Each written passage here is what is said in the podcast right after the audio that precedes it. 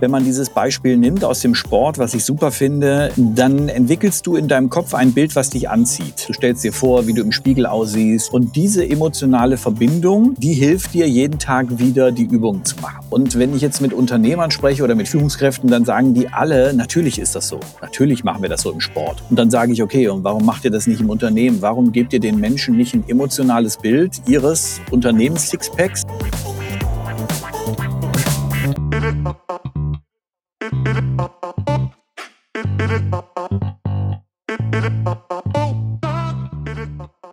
Willkommen zum Little Things Matter Podcast. Ich bin Felix, dein Host, und gemeinsam spreche ich mit meinen Gästen über die kleinen Dinge, die wirklich wichtig sind. Es geht nicht nur um die spannendsten Success Stories und die größten Business Fuck-ups, du erhältst auch Einblicke hinter die Kulissen. Einfach ehrlich, sympathisch und transparent. Also bleib dran und viel Spaß bei dieser Folge.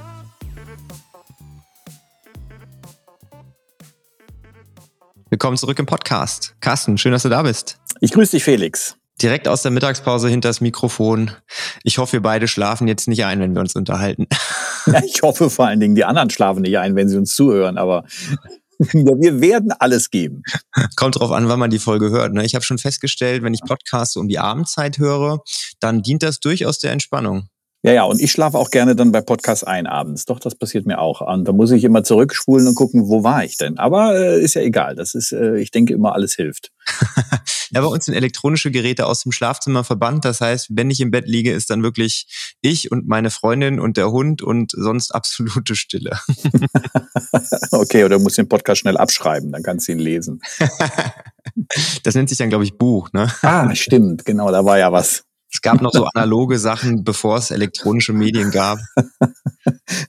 Und die länger als, länger als 20 Sekunden Aufmerksamkeitsspanne erfordern. Ja, so sieht's aus. Ja, Carsten, ich habe äh, dich ähm, bei LinkedIn entdeckt und äh, ich muss sagen, der Nachname ist schon spannend, aber in Kombination mit äh, eurem Firmennamen fand ich es noch spannender und interessanter. Ähm, Fuchs von Morgen heißt deine Firma und ähm, ich unterstelle mal, dass das Fuchs auch aus dem Nachnamen stammt. Aber wieso, weshalb, warum? Das darfst du jetzt mal kurz erzählen. Also du darfst sowohl gerne dich vorstellen als auch dein Unternehmen. Das ist sehr nett, ich danke dir. Ja, das mit dem Namen ist natürlich erstmal naheliegend und ich bin sehr froh über diesen Namen und natürlich ist, ist das auch ein Vorteil, wenn man so einen Nachnamen oder einen tierischen Nachnamen hat wie Fuchs. Also wenn ich jetzt irgendwie Kaulquappe oder, oder Vogelspinne heißen würde, werde ich das Unternehmen wahrscheinlich jetzt nicht unbedingt Vogelspinne von morgen genannt. Also das hätte, glaube ich, jetzt weniger gut funktioniert.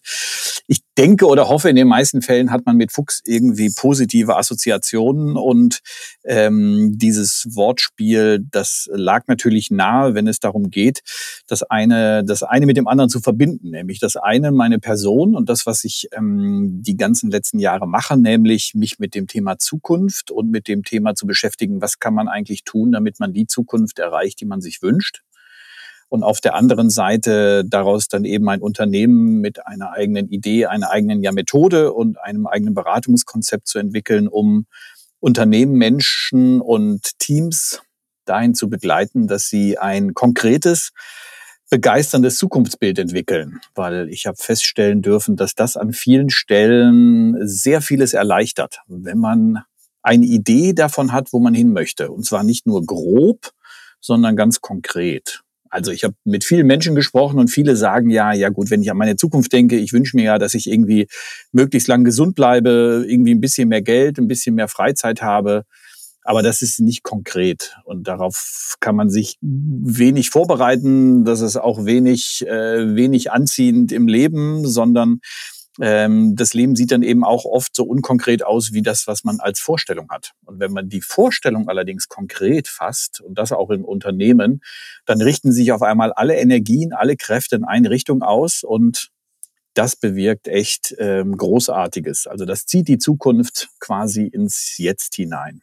Ja, ich finde das total interessant, weil ich selbst bin, äh, ich würde mal sagen, kreativ und auch künstlerisch irgendwo angehaucht. Also wir haben einige ähm, Künstler bei uns in der Familie. Mein Onkel ist Künstler ähm, und äh, ich habe auch selbst in der Schule schon Kunstleistungskurs gehabt. Das heißt, ich habe selber immer so ein bisschen äh, gemalt und dann hatte ich auch Bilder bei mir äh, zu Hause hängen und auch bei Vernissagen.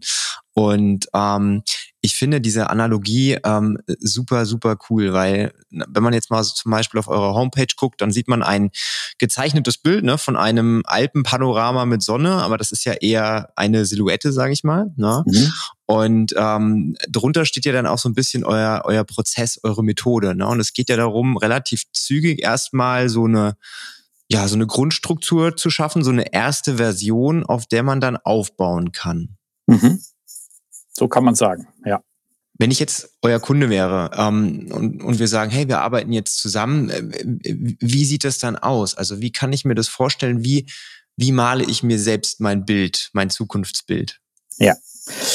Die Grundidee ist die, dass alles, was du dafür brauchst, schon längst in dir ist. Das heißt also, ich glaube, du brauchst niemanden, der dir erzählt, wie deine Zukunft aussehen soll oder der die, die, äh, die Zukunft, die du dir wünschst, in dich hineinlegt, sondern die Aufgabe besteht darin, das, was in dir ist, herauszuholen und dir den Mut zu geben, dass das, was da drin ist, äh, gut genug ist, dass du das glauben darfst und dass du mutig wirst zu sagen, da möchte ich darauf zugehen. Also ich gebrauche häufig dieses Bild einer Kommode im Leben. Das heißt, alles ist schon in dieser Kommode drin, nur man weiß nicht genau, was in welcher Schublade ist. Und das, was wir in dem Prozess machen, der immer nur einen Tag dauert, ist, alle Schubladen mal aufzumachen und zu sagen, ach guck mal, Mensch, da habe ich ja noch ein tolles T-Shirt, ah, die Hose, die hatte ich auch schon lange nicht mehr an.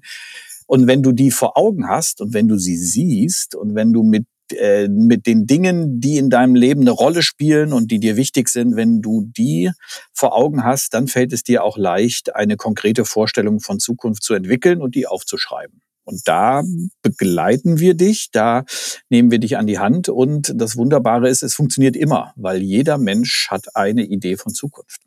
Bei euch ist es ja so, wenn ich das richtig verstanden habe, man gliedert den Prozess ja auch so ein bisschen in Phasen. Ne? Man hat irgendwie so eine Phase, die guckt ein bisschen zurück und vielleicht auch auf die Gegenwart und dann guckt man so ein bisschen in die nahe Zukunft und dann in die etwas weiter entfernte Zukunft. Wenn man jetzt diese einzelnen Phasen mal durchgeht, wieso ist es wichtig, dass ich erstmal schaue, was war vielleicht in der Vergangenheit und wie sieht's jetzt aus? Unser Gehirn ähm, hat eine sehr interessante Eigenschaft und zwar es nimmt das Jetzt als Status quo. Das heißt, wenn du dir überlegst, wo du jetzt bist und wenn du dir überlegst, was du erreichen möchtest, dann erscheint es häufig sehr schwer, weil man dich denkt, boah, wie soll das denn gehen, wenn ich jetzt irgendwie die nächsten fünf Jahre mir anschaue, wie soll ich denn dann mein Unternehmen weiter aufbauen, wie soll denn Erfolg kommen und so weiter. Wenn du aber zurückschaust und schaust, was du in den letzten fünf Jahren erreicht hast und wo du vor fünf Jahren warst, wie viele Podcast-Folgen du seitdem aufgenommen hast und so weiter, dann ändert sich auf einmal deine Perspektive und dein Mut wird größer, weil du merkst, Wahnsinn. Ich habe in den letzten fünf Jahren schon so viel geschafft. Warum sollte ich denn nicht in den nächsten fünf Jahren genauso viel oder, Klammer auf, vielleicht auch noch mehr schaffen können? Und deswegen ist dieser Blick zurück so wichtig, weil er dir Mut gibt, dass das, was du in der Vergangenheit geschafft hast und was du als, äh, als Erfolge und Stärken für dich gesammelt hast, dir Mut geben kann für die Zukunft. Ist dabei auch das Thema Selbstreflexion wichtig? Weil ich sag mal, viele Leute haben ja auch so ein bisschen Problem, sich damit auf die eigene Schulter zu klopfen, vielleicht, ne, für die Sachen, die sie gut gemacht haben. Also ich habe das früher auch gehabt, heute geht's mittlerweile, aber früher habe ich mir sehr, sehr schwer getan, damit zu sagen, ach, guck mal, äh, rückwirkend betrachtet war das doch eigentlich gar nicht so schlecht oder guck mal, wo du jetzt bist. Ist das ähm, bei deinen Kunden, bei Unternehmen, mit denen du zusammenarbeitest, auch oftmals ein Punkt? Ja, also das hat natürlich sehr viel mit unserer allgemeinen Ethik zu tun, die wir gelernt haben. Die ist natürlich auch sehr stark von, von kirchlicher Seite geprägt. Und da geht es dir nicht anders wie vielen anderen, dass man sich selber auf die Schulter klopfen, das können wir nicht so richtig gut und stolz auf irgendwas sein.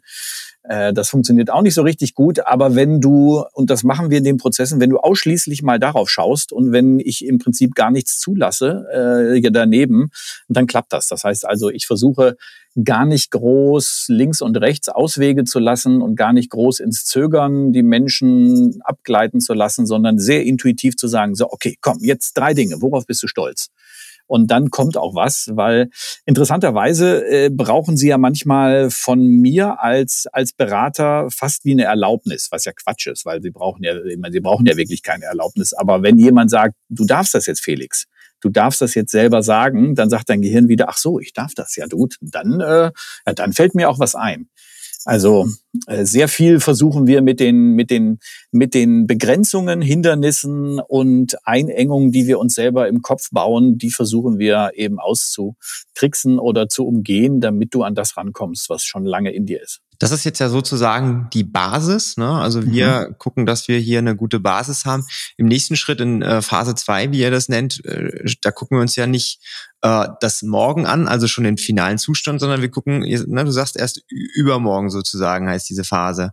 Äh, übermorgen ist aber, wenn ich jetzt Phase drei angucke, die dann morgen heißt, ist ja von der Begriffsdefinition irgendwie, ich gucke einen Tag nach morgen in Phase zwei. Warum, warum ist das so? Das Spannende ist, also wir haben gelernt, dass wir normalerweise in die Zukunft gehen und planen, indem wir sagen, gestern, heute, morgen. Das heißt also, die meisten Unternehmen, die meisten Menschen gehen am Ende vom Jahr, äh, das ist so ein, das ist so ein gern genommener Zeitpunkt, äh, setzen sich hin und sagen, so was nehmen wir uns im nächsten Jahr vor, setzen sich drei Ziele oder fünf oder 27 oder wie auch immer und sagen, okay, das machen wir jetzt. Das Interessante ist, dass diese Art von Zukunftsplanung, also erstens mal die funktioniert, ich will da gar nicht sagen, dass die nicht funktioniert oder schlecht ist, aber die bringt dich halt immer nur einen Schritt weiter, so wie du ihn jetzt im Moment gerade denken kannst. Aber erstmal einen großen Wurf zu machen, das heißt tatsächlich zu sagen, wo will ich denn in fünf, sechs, sieben, vielleicht auch zehn Jahren sein? Was soll denn dann da sein? Und zwar unabhängig davon, dass ich jetzt wissen muss, wie ich dahin komme. Das ist ganz wichtig. Wenn du dir diese Erlaubnis gibst und wenn du das ausprobierst, dann entsteht nämlich etwas Großartiges in deinem Kopf, nämlich, dass ein Bild entsteht von dem, wie will ich eigentlich leben oder wie wollen wir im Unternehmen arbeiten, wie wollen wir miteinander umgehen. Und dann erst auf das Morgen zu schauen, das macht es viel leichter, weil dann ergibt sich wie von selbst das, was morgen dran ist, um diesem Übermorgen einen Schritt näher zu kommen. Ist das, äh, ist das nachvollziehbar gewesen? Das heißt, erst das große Bild, Big Picture, wie man es auch gerne nennt, zu haben, wo soll es hingehen und warum lohnt sich die Reise überhaupt? Und dann zu sagen, okay, was ist morgen dran, um diesem Ziel drei Schritte näher zu kommen? Interessanterweise machen wir das ja, ich sag mal, im Privaten oder wenn Menschen ein Haus bauen und so, da machen wir das ja völlig selbstverständlich. Wir machen uns einen Plan dann ist das, dann ist das, äh, dann ist die, dann ist die äh, Zeichnung oder der Bauplan äh, fertig und dann kommt jemand und sagt, so, was brauchen wir jetzt? Brauchen wir jetzt als erstes jemand, der den Keller aushebt und dann mh, hm, legt jemand die Fundamente und so weiter. Für das große Ganze im Unternehmen trauen wir uns das oft nicht, ist meine Erfahrung, sondern da wird halt jedes Jahr wieder geschaut, so, was sind denn jetzt die nächsten drei Ziele und ähm, ja, was machen wir denn jetzt? Aber das, ein, ein Bild zu entwickeln, warum sich das Ganze überhaupt lohnt, sodass der Einzelne sagt, ach, deswegen mache ich das und deswegen äh, habe ich vielleicht auch Lust darauf, das wird eben häufig äh, übersprungen oder nicht gemacht. Ja, ich finde die Analogie ganz schön ne, zwischen diesem privaten und dem beruflichen Aspekt. Ich habe das auch sehr, sehr oft gemerkt, dass wenn ich mich in meinem Unternehmen so ein bisschen drauf besinne, wie würdest du einen ähnlichen Vorgang regeln, wenn es jetzt in deinem Privatleben ist, in deiner Beziehung, keine Ahnung, im Sport. Also ich bin ja auch so ein absoluter Sportfanatiker und mache gerne irgendwelche Verbindungen zwischen Sport und Unternehmertum, weil ich der Meinung bin, dass es gibt fast nichts Besseres oder keine besseren Vergleiche, als dieses ne, Sport mit Unternehmertum zu vergleichen. Und da ist es ja ähnlich. Ne? Also im, im Sport zum Beispiel ist es völlig normal. Wir gucken in den Spiegel und sehen nix und wir gehen trotzdem wieder ins Fitnessstudio und sehen wieder nix und wir machen das und machen das und machen das, weil wir an den Prozess glauben ne? und weil wir uns eine Zukunft ausmalen, in der wir vielleicht dann ein Sixpack haben ne? oder einen größeren Bizeps und wir, wir glauben daran und arbeiten darauf hin. Ne? Und ich glaube, sehr schönes, sehr schönes Beispiel, ja.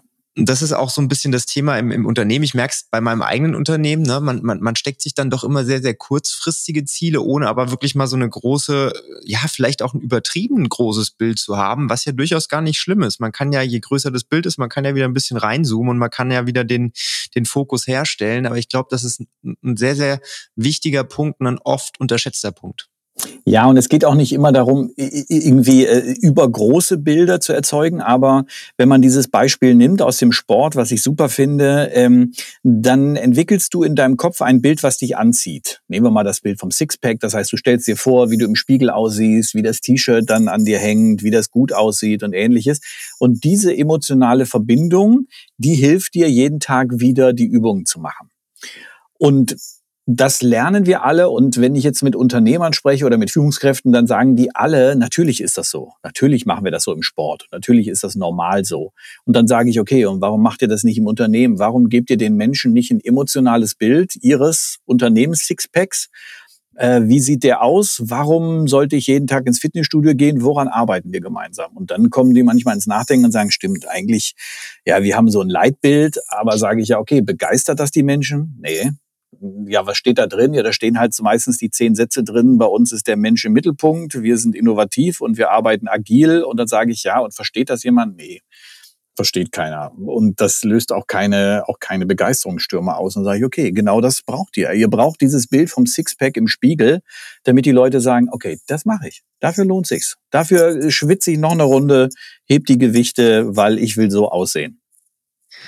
Ähm, was würdest du sagen, welchen äh, oder welche Wichtigkeit hat das Thema Storytelling in dem Kontext? Also wir verwenden, also wir arbeiten ja, ich sag mal, ja fast ausschließlich damit, weil, weil, weil der Mensch über Geschichten lernt. Also das machen wir, glaube ich, seitdem wir irgendwann mal aus der Höhle rausgefallen sind und äh, ums Feuer herum den Säbelzahntiger, äh, den Erlegten dann gegrillt haben und so weiter. Das heißt, wir haben immer schon mit Geschichten gelernt, weil Geschichten uns helfen, A, uns die Dinge zu merken und B, uns emotional damit zu verbinden. Das heißt also, wir verbinden uns nicht mit richtigen Dingen. Also wir verbinden uns nicht mit PowerPoint-Präsentationen. Weil die sind richtig. Da stehen dann immer die, immer die richtigen Sachen drauf, die aber nichts in uns so emotional auslösen, dass wir uns damit kombinieren können. Während Geschichten schaffen das. Und das weiß jeder, wie gesagt, auch wieder, der privat meinetwegen Kinder großgezogen hat oder wie auch immer, oder der, der abends in der Runde mit Freunden zusammensitzt. Welche Jungs oder welche Mädels werden da am liebsten äh, in die Runde äh, ja mitten reingestellt? Das sind die, die Geschichten erzählen können. Weißt du, damals hier wir auf der auf der auf der Fahrt nach Mallorca und was da passiert ist und alle hauen sich auf die Schenkel und lachen und so weiter. Ja, weil es so funktioniert. Und das Verrückte ist ja, wir wissen das alles.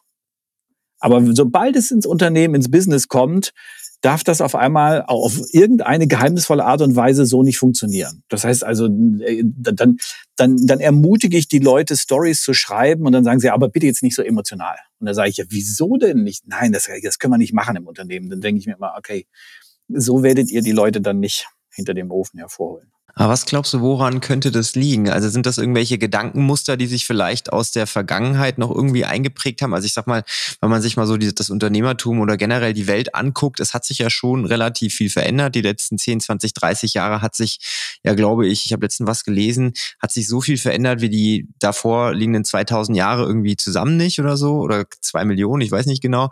Auf jeden Fall. Ähm, irgendwas mit zwei. Irgendwas mit zwei, genau. Aber auf jeden Fall durch, durch gerade so Themen wie Digitalisierung oder Social Media und Co. Ne, ist ja das Thema Geschichten erzählen so einfach, wie es vorher nie war. Ich erreiche ja so viele Leute und kann ja im Prinzip mit meiner Handykamera Fotos machen, Videos machen, die so eine gute Qualität haben, dass es, man sich ja nicht verstecken muss. Und trotzdem schaffen es Unternehmen, egal welche Größe, ob das Einzelunternehmen sind, ob das große Unternehmen sind, oftmals nicht aus ihrer, ja, ich würde schon fast sagen, Fassade hervorzurücken, um einfach mal so ein bisschen das Thema Emotionalität oder auch die Geschichte in den Vordergrund zu stellen? Ja, weil das, was die Menschen davon abhält, tiefer liegt. Das heißt, das, was du eben erwähnt hast, das sind Wege, Kanäle, Mittel, Methoden, die es alles leichter machen. Aber wenn unten drunter die Glaubenssätze und die Überzeugungen heißen, und das ist sehr spannend, muss man ins Unternehmen gehen, muss man die Leute fragen, das machen wir in unserem Prozess, dann existieren überall oder fast überall immer noch die Sätze, erst die Arbeit, dann das Vergnügen. Äh, der frühe Vogel fängt den Wurm. Arbeit darf keinen Spaß machen. Ähm, wenn die Zahlen nicht stimmen, dann sind wir nicht, dann, ja, dann sind wir nicht gut unterwegs, sondern du musst erst auf die Zahlen schauen und dann kommt alles andere. Und all diese Sätze, die sind so tief in uns verwurzelt, dass du das auf der Oberfläche mit, mit Video, mit Social Media, wie auch immer, so leicht wie möglich machen kannst, wenn du unten den Hahn zudrehst, dann wird nichts ankommen. Das heißt also, wenn du unten den Glaubenssatz hast, nee, das darf keinen Spaß machen, keine Emotionen im Job und das ist immer noch in unseren Köpfen drin, dann kannst du oben turnen, kannst du bunte Feuerwerke abfackeln und wie auch immer, es wird nicht durchkommen. Und deswegen musst du, musst du unten die Regler aufmachen im Kopf. Das heißt, du musst unten anfangen und sagen, wer hat denn gesagt, dass Arbeit keinen Spaß machen darf zum Beispiel? Das frage ich die Leute in Unternehmen. Dann gucken die mich groß an und die können mir keine Antwort darauf geben, weil es gibt keine. Glaubst du, das hat auch so ein bisschen was damit zu tun, dass es, also wenn man jetzt mal früher mit heute vergleicht, es früher eine doch deutlich striktere Trennung gab zwischen Arbeit und Privatleben und sich das die letzten Jahre auch jetzt vielleicht im Zeitalter von Homeoffice und Co. ein bisschen gelockert hat? Ja, hat bestimmt was damit zu tun. Aber ich glaube, es hat noch mehr damit zu tun, weniger vielleicht die Trennung, sondern mehr, dass Arbeit ein äh, Arbeit wurde sehr stark geprägt. Das heißt also, natürlich hat man Arbeit. Früher gab es ja eben viel mehr das Thema, es gibt halt äh, wenige Arbeitgeber und es gibt ganz viele Arbeitnehmer. Und diese, und diese Arbeitnehmer, die musste man halt bei der Arbeit halten. Also äh, früher, früher, früher wollte man keine Leute, die kreativ sind oder die sich selbstständig machen und so weiter, weil du wolltest einfach gute Arbeiter oder etwas zugespitzt zu sagen, gute Soldaten haben. Das heißt, die ihren Job da machen. Und deswegen musstest du Arbeit in ein Konstrukt hinein hineinfügen, wo die Leute wissen, okay, das muss ich machen, ich muss morgens kommen, sonst kriege ich einen drauf und äh, und ich muss und ich äh, und ich darf nicht aufmuchsen, ich darf nicht meine Meinung sagen, sonst ja, wird der Chef sauer und dann werde ich gefeuert und so weiter. Das ist alles tief in uns drin. Und da hast du recht, das, das löst sich ja langsam, zum Glück in den letzten Jahren, innerlich und äußerlich. Und dadurch entstehen überhaupt erst neue Möglichkeiten und Menschen kommen auf die Idee, warum ist das eigentlich so getrennt in meinem Leben? Warum, warum, warum haben immer noch so viele Menschen das Gefühl, wenn sie zur Arbeit gehen, sie müssen ein Stück ihre, ihre, also ihre inneren Werte, ihre, ihr vielleicht auch das, wie sie sind im Charakter, wenn sie eigentlich laut sind und viel lachen. Das müssen sie alles ablegen, um halt in eine in eine Schablone reinzupressen. Und das, äh, genau, das ist eigentlich eine spannende Frage. Ich konfrontiere dich jetzt mal mit einem Schlagwort und du sagst mal das erste, was dir dabei in den Sinn kommt: uh, Work-Life-Balance. Der größte Unsinn, den es gibt. Kannst du das mal erörtern? Ja, das Wort Work-Life-Balance ähm, suggeriert oder manifestiert, dass Work nichts mit Life zu tun haben darf. Sonst hieße es nicht Work-Life-Balance, sonst müsste es heißen Life-Life-Balance oder Work-in-Life-Balance oder wie auch immer. Aber deswegen bin ich gegen dieses, ich bin natürlich nicht gegen das, was dahinter steht, aber ich bin gegen den Begriff, weil der heißt, und das ist da das Spannende, das kriegen wir von klein auf beigebracht. Das heißt, wenn du wenn du, ja, wenn du mal Radio hörst, wenn du Zeitung liest, wie auch immer, überall wird dir suggeriert, das Leben fängt um 17 Uhr an und am Freitagnachmittag. Und freu dich auf den nächsten Urlaub. Hey, dann kommt endlich das Leben, dann kannst du endlich das machen, was du willst. Und äh, oh Mann, Jungs, haltet durch. Montagmorgen ist wieder, sagen die, sagen die jeden Tag am Radio. Und äh, ihr müsst durchhalten. Am Mittwoch heißt es dann, ey, Bergfest, nur noch zwei Tage. Das klingt jetzt alles so lustig, aber das, das, das schafft solche starken Bilder in uns, dass, dass die Menschen, und das treffe ich ja tagtäglich, dass die mir nicht begründen können, warum eigentlich ihre Arbeit keinen Spaß macht, aber sie haben das gelernt. Arbeit darf keinen Spaß machen. Der Spaß beginnt um 17 Uhr. Und das, und deswegen, ich würde mir wünschen, wir würden nicht mehr über Work-Life-Balance sprechen, sondern wir würden irgendwie mal überlegen, so, wie kann man das denn jetzt mal auflösen? Kriegst jetzt direkt ein neues Schlagwort hinterher. Super, super. Das Spiel gefällt mir. New Work. Ähm, ja, Buzzword wäre meine erste Assoziation. Das heißt, ähm, ja, wie vieles Gute wird es natürlich dann irgendwann mal, so wie Nachhaltigkeit und ähnliches, wird es halt irgendwann mal ähm, so überstrapaziert, dass man gar nicht mehr genau weiß, was dahinter steckt. Wobei es ja toll ist, dass so viele Leute sich Gedanken machen, wie sieht denn das neue Leben und Arbeiten aus? Wie wollen wir das denn? Insofern gilt auch da, der Gedanke dahinter, den finde ich super. Ähm, das Wort selber, ich kenne halt viele Unternehmen, die, äh, die das rein auf Methoden oder auf ja, Maßnahmen versuchen zu reduzieren. Stichwort Obstkorb, Kicker und, äh, und einen Tag Homeoffice in der Woche. Und ähm, da sagen natürlich alle New Work-Experten, ach nee, bitte nicht. Das ist, das ist nicht damit gemeint. Es geht eigentlich um eine neue Haltung, um eine neue Partizipation, eine neue Selbstbestimmung. Und deswegen ist es ein bisschen zweigeteilt, wie du siehst. Ne? Also der Gedanke dahinter ist toll, aber wenn man das dann nimmt, um zu sagen, hey, wir sind doch ein New Work-Unternehmen, äh, wir haben doch auch einen Kicker, dann muss man sagen, äh, nee, seid ihr nicht. Ja, ich hatte letztens ein, äh, ein ganz spannendes Gespräch mit dem Stefan Scheller über genau dieses Thema und da haben wir auch drüber gesprochen, ne, dass eben ein Obstkorb und ein Kicker im Konferenzraum eben nicht die Definition von New Work sind, sondern dass es eher was mit der, ja, mit der generellen Haltung des Unternehmens zu tun ja, hat. Und da haben genau. wir sehr, sehr tief auch in dem Bereich gesprochen. Und äh, ich finde das auch, es wird teilweise habe ich so das Gefühl von Unternehmen als, als Vorwand vorgeschoben, so nach dem Motto, hey, äh, wir sind ein toller Arbeitgeber, wir machen hier New Work, äh, bewerbt euch mal. Ne? Und ähm, ich glaube aber, das ist auch so ein bisschen am Thema vorbeigeschossen. Ja, auch da sind wir wieder bei dem Thema Haltung. Ne? Also genauso wie du sagst, im Grunde geht es darum, an der Haltung anzusetzen. Also genauso, wenn es ums Thema New Work oder ums Thema Zukunft geht, dann geht es immer um die Frage, was hat man eigentlich für eine Haltung? Was steht dem im Wege? Und dann zu sagen, wie kann ich denn Haltung Einsichten, Überzeugungen so verändern, dass eben tatsächlich Neues entstehen kann. Ja, also Buzzwords, glaube ich, äh, ne, finden wir genug hier, wenn wir uns noch ein bisschen länger. Buzzword-Bingo. Ja, ja.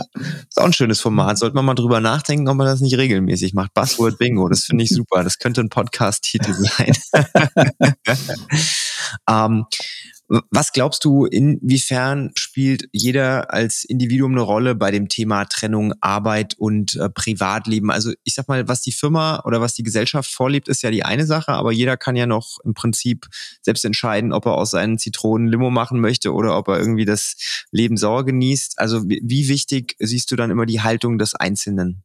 Ja, finde ich ein super Aspekt, weil, weil zum einen setzt ja jede Veränderung, ähm, die man sich wünscht, äh, sei es im eigenen Leben oder im Unternehmen, setzt ja immer nur bei dem einzelnen Menschen an. Also das heißt, äh, äh da sind wir schon wieder bei einem wunderschönen Buzzword, nämlich Change. Äh, also ich glaube, dass alle Change-Prozesse, die nicht beim einzelnen Menschen ansetzen, eben tatsächlich auch, äh, auch nicht die Kraft entwickeln können oder scheitern, weil sie eben nicht beim Einzelnen ansetzen. Und so wie du es sagst, finde ich das auch wichtig in dem Sinne, dass es natürlich auch in der Eigenverantwortung jedes Einzelnen liegt, zu sagen, wie will ich es denn?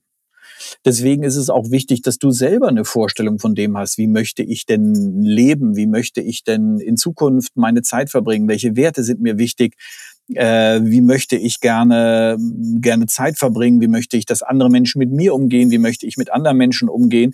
Und dann auch tatsächlich zu sagen, okay, das ist mir so wichtig, dass dass ich das auch in meinem Arbeitsleben umsetzen möchte. Und wenn ich das nicht kann, dass ich dann halt irgendwann auch mal an den Punkt komme zu sagen, okay, wenn ich das hier nicht kann, dann wird es aber garantiert einen Platz geben, wo ich das kann. Und den dann tatsächlich auch zu suchen, weil ansonsten bist du ja immer nur in der Rolle, dass du dich beschwerst, wieso ist es so schlimm und wieso kümmert sich keiner um mich und suchst die Schuld immer bei anderen, aber du hast auch selber die Verantwortung, deine Zukunft in die Hand zu nehmen. Wie gehe ich da als Arbeitgeber mit um? Also angenommen, ich habe jetzt irgendwie viele Mitarbeiter und ich habe einige Mitarbeiter, die brauchen eben klare Strukturen, weil sie eben ohne klare Strukturen nicht klarkommen. Aber auf der anderen Seite habe ich auch Leute, die eben so individuelle Bedürfnisse äußern und sagen, hey, ich fände es super, wenn ich irgendwie mehr Freiheiten hätte, Homeoffice und Co. Ich kriege die Arbeit geregelt. Also muss ich als Unternehmen da eine klare Linie fahren und mich für ja schwarz oder weiß entscheiden? Oder ist es durchaus auch in Ordnung, auf Einzelbasis zu gucken, was am besten ist? Das ist eine sehr komplexe Frage. Also ich glaube, da gibt es jetzt keine, keine eindeutige Antwort für alle darauf. Äh, ich würde sagen, als Unternehmen muss man in erster Linie mit dem Menschen erstmal ins Gespräch kommen und muss man tatsächlich erstmal fragen, warum ist denn das so, wie es ist? Und man muss als Unternehmen, also wenn wir unsere Prozesse machen, dann beginnen wir eigentlich immer erstmal mit denen, die Verantwortung tragen im Unternehmen. Und ich finde, diejenigen haben die Verantwortung tatsächlich zu sagen, wo soll die Reise hingehen? Also die Kapitäne, die oben auf der Brücke stehen, die sollen sagen, was ist denn jetzt eigentlich das, äh, das Ziel unserer Schiffsreise?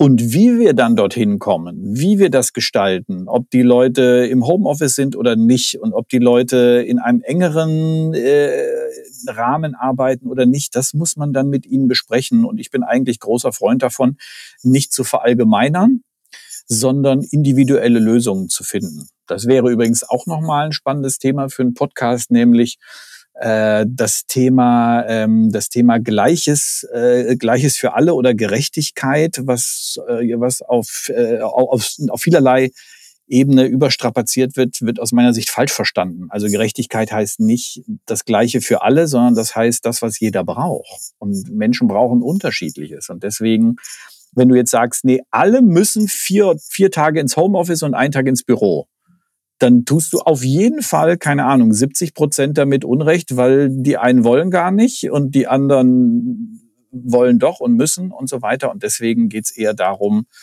äh, wie kann man denn das, was dem Unternehmen dient, mit dem, was den Menschen dient, gut zusammenbringen. Und da bin ich immer erstmal der Meinung, da gibt es Lösungen. Wenn ich dich jetzt mal ähm, mit deiner eigenen Methodik konfrontieren würde und dich fragen würde, wie sieht denn dein Zukunftsbild so aus? Wie würdest du das skizzieren? Mhm.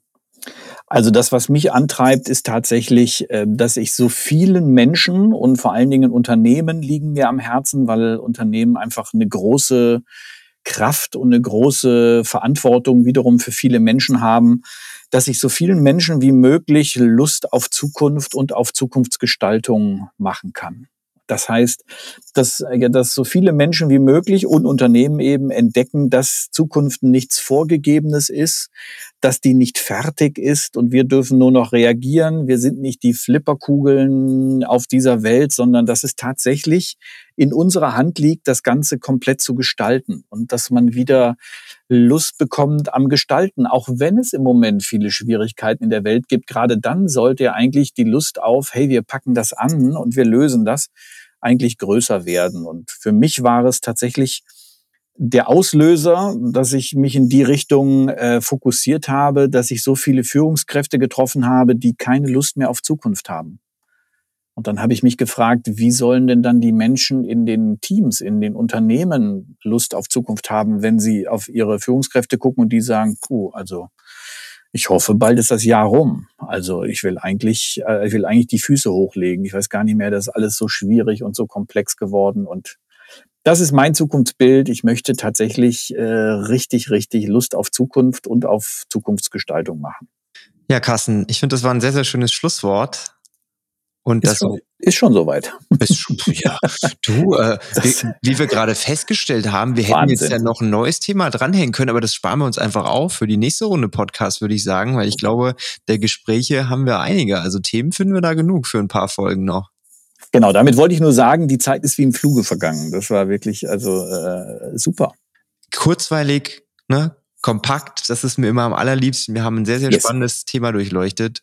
Und ähm, ich glaube, egal ob man jetzt Arbeitgeber, Arbeitnehmer ist, ob man Führungskraft ist oder nicht, ich glaube, das Thema Zukunft ist etwas, was jeden irgendwie beschäftigt. Und egal, ob es jetzt im Privatleben ist oder im Unternehmen ist, man muss sich öfter einfach mal so ein bisschen über die Zukunft Gedanken machen und mit der Methode, die ihr entwickelt habt, die lässt sich ja auch super aufs Privatleben übertragen, ne, kann man so ein bisschen, ja, auch Sicherheit gewinnen. Und ich finde, diese Sicherheit, die äh, lässt einem es dann auch zu, dass man einfach mal so ein bisschen in Gedanken schwelgt und dass man sich vielleicht auch ein, ein schönes Bild ausmalt für die Zukunft. Genau, den Sixpack für dein Leben, in welchem Bereich auch immer, den vor Augen habend, hast du jeden Morgen Lust aufzustehen und dran zu bleiben. Und Dafür lohnt es sich. Ja, Carsten, dann äh, vielen lieben Dank. Falls jetzt jemand sagt, hey, ich habe totales Interesse an dieser Methode, wie kann ich mehr erfahren? Wie erreicht man euch?